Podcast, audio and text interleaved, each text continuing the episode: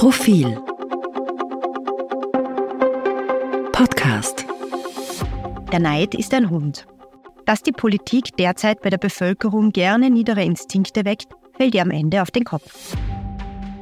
In Österreich regiert eine Politik der Gefühle. Das ist an sich nicht nur falsch. Emotionen sind wichtig, um Menschen zu bewegen und zukunftsgerichtete Veränderungen positiv zu besetzen. In der Politik gilt, wem es gelingt, Gefühle anzusprechen, der hat bessere Chancen, gewählt zu werden. Um das zu erreichen, setzen die Parteistrategen derzeit aber kaum auf positive Gefühle wie Begeisterung, Tatendrang oder Freude, sondern sie sprechen starke, niedere Instinkte wie Neid, Missgunst und Wut an. Integrationsministerin Susanne Raab befand dieser Tage, dass Asylwerber, die verpflichtende Deutschprüfungen nicht gleich bestehen, keine Sozialhilfe bekommen sollen. Sprachleistungspflicht also.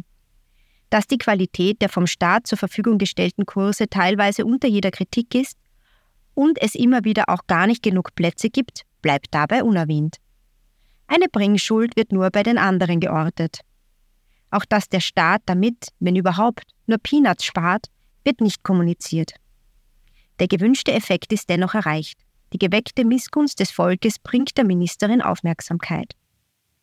Feindbilder sind die politische A-Schablone der FPÖ seit ihrem Bestehen. Der böse Ausländer, der Österreichern etwas wegnehmen könnte, war bisher in jedem Wahlkampf zentrales Element. Nun haben sich die Zeiten geändert. Es sickert in der Bevölkerung, dass wir es ohne Zuzug nicht schaffen, essentielle Bereiche wie Pflege, Tourismus oder Landwirtschaft aufrechtzuerhalten. Das hat sogar FPÖ-Chef Herbert Kickel verstanden und spricht neuerdings eher vom guten Gastarbeiter und nicht mehr ausschließlich von unerwünschten Asylanten. Dass das Ausländerthema für einen erfolgreichen Wahlkampf nächstes Jahr zu dünn ist, weiß Kickel. Im ORF-Sommergespräch hat er durchblicken lassen, wenn er als neues Hauptfeindbild erkoren hat. Die sogenannte Elite, also die Reichen. Die da oben, die viel zu viel haben. Freilich sollte der FPÖ-Wähler davon ausgehen, dass etwas faul an ihrer guten Situierung ist. Eigentlich klassischer Klassenkampf also.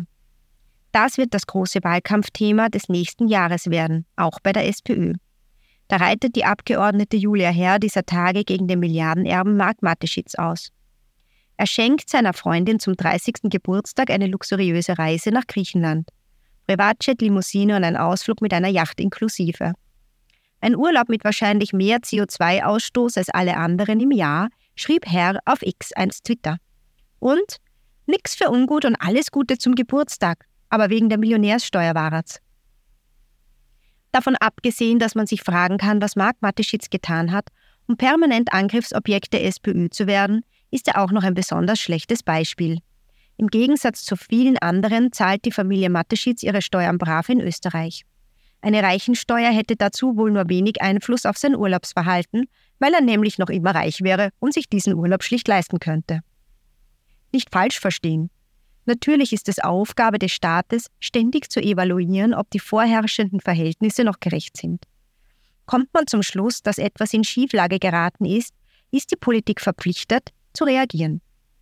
Dafür gibt es verschiedene Vorschläge je nach Partei.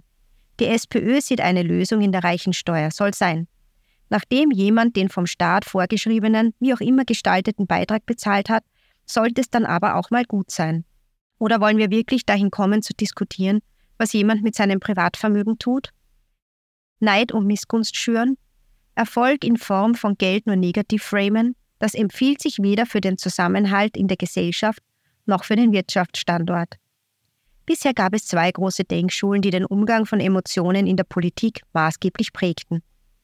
Die eine setzt auf die Rationalisierung der politischen Prozesse, das Emotionale gehört nach dieser Schule weitgehend ins Private. Der andere Ansatz heißt Herz und Verstand.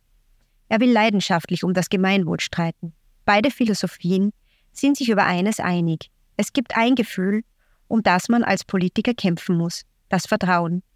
Wenn man sich die Vertrauenswerte der heimischen Politiker ansieht, könnte man schlussfolgern, da ist noch ziemlich viel Luft nach oben.